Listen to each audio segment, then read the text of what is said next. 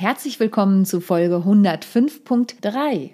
Denn diese Woche gibt es eine Besonderheit. Ich teile mit dir drei Folgen, Mittwoch, Donnerstag und Freitag, mit jeweils drei Impulsen zum Thema neun Wege, wie du deinen Auftritt auf jeden Fall vermasselst. Und dabei ist es egal, ob es eine Präsentation oder ein Vortrag ist. Also viel Spaß bei Impuls 7 bis 9. How to Impress. Souverän und selbstbewusst auftreten im Leben und auf deiner Businessbühne. Hier bekommst du Tipps und Tricks rund um das Thema Wirkung, Auftritt, Stimme, Kamera und die Businessbühne. Ich bin Sonja Gründemann, die Expertin für deinen erfolgreichen Auftritt und berichte dir aus der Praxis für die Praxis. Immer nach meinem Motto, perfekt muss nicht sein, echt ist schöner. Schön, dass du auch heute wieder eingeschaltet hast zu Impuls 7 bis 9 von 9 Wegen, wie du deinen Auftritt auf jeden Fall vermasselst. Egal ob Vortrag oder Präsentation, wenn du diese Tipps einhältst, dann geht's auf jeden Fall schief. Und weil mir das so viel Spaß macht, verrate ich dir jetzt vorab schon eine Sache. Am Montag wird es nochmal zwei Bonustipps geben. Als ich diese Tipps aufgeschrieben habe, kam ich so in Rage, dass mir noch viel mehr eingefallen wären. Aber dazu mehr zum Schluss. Beziehungsweise am Montag kriegst du noch Bonustipp 1 und 2, also Tipp 10 und 11. Jetzt aber erstmal zu den Impulsen von heute.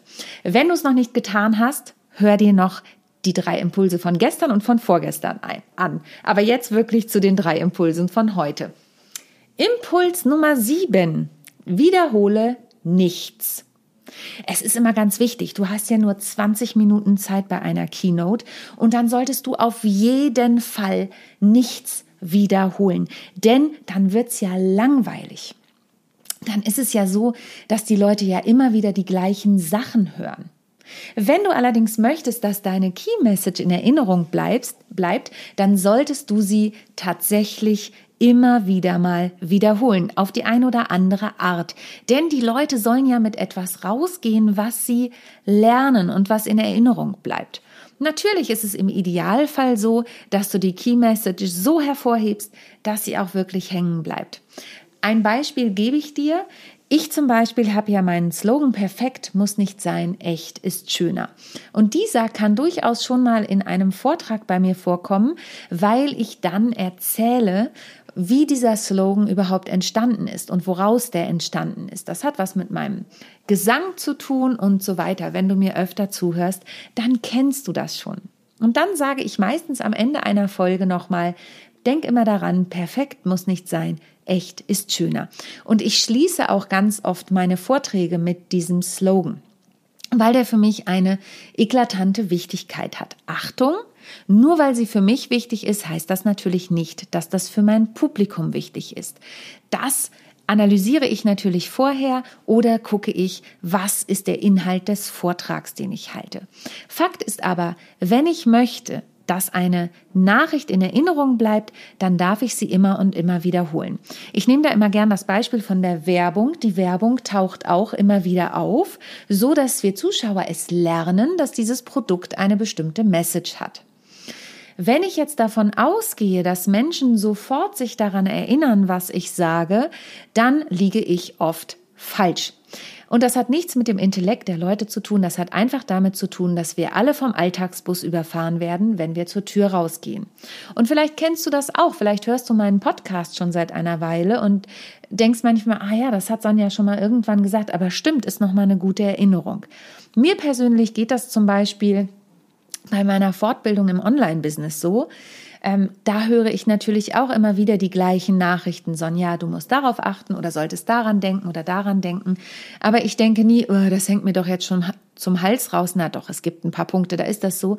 Auf der anderen Seite ist es ganz oft ein Impuls, der mich nochmal daran erinnern soll. Also, wenn du möchtest, dass nichts von dir in Erinnerung bleibt, dann wiederhole auch nichts. Dann ist die Wahrscheinlichkeit relativ hoch, dass das auch so ist. Impuls Nummer 8. Verwende unbedingt volle Folien. Wenn du möchtest, dass du deinen Auftritt vermasselst, dann verwende übervolle Folien. Denn nichts ist doch schöner als ein Ironie an, als ein Vortrag, bei dem man sich an nichts erinnert, außer überfüllte Folien. Was die Messages dieser Folien waren, da habe ich ja auch schon mal kurz in Episode 105.1 drüber gesprochen, also in den Impulsen vorgestern. Wenn du so volle Folien hast, dann ist die Frage, was ist die Kernbotschaft dieser Folie? Ist die Kernbotschaft dieser Folie, wir rennen den äh, Mitbewerbern weg, weil wir so super sind? Oder ist die Kernbotschaft der Folie, ähm, wir stehen ganz schlecht da oder die Mitbewerber haben tolle Zahlen oder also ich könnte jetzt noch ewig so weitermachen, denn oft ist das auch nicht nur die einzige Message, die auf so einer Folie ist. Wie oft habe ich da den Vorjahresvergleich drauf, den Mitbewerbervergleich und dann am besten noch die Strompreise.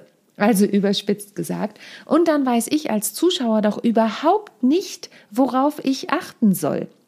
Und verstehe mich nicht falsch, ich bin kein, kein Feind von PowerPoint, das sage ich auch immer wieder. Ich selbst verwende auch oft Folien, auf denen nur ein Schlagwort oder drei Wörter oder so drauf sind, die meine Message unterstreichen.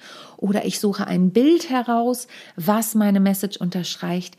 Aber ich verwende durchaus in den unterschiedlichen Momenten Folien. Neulich hatte ich einen Vortrag, da hatte ich zwar Folien dabei, aber dann war der Beamer mies und ich kann dann meinen Vortrag auch ohne die Folien halten. Dann muss ich ein bisschen umdenken.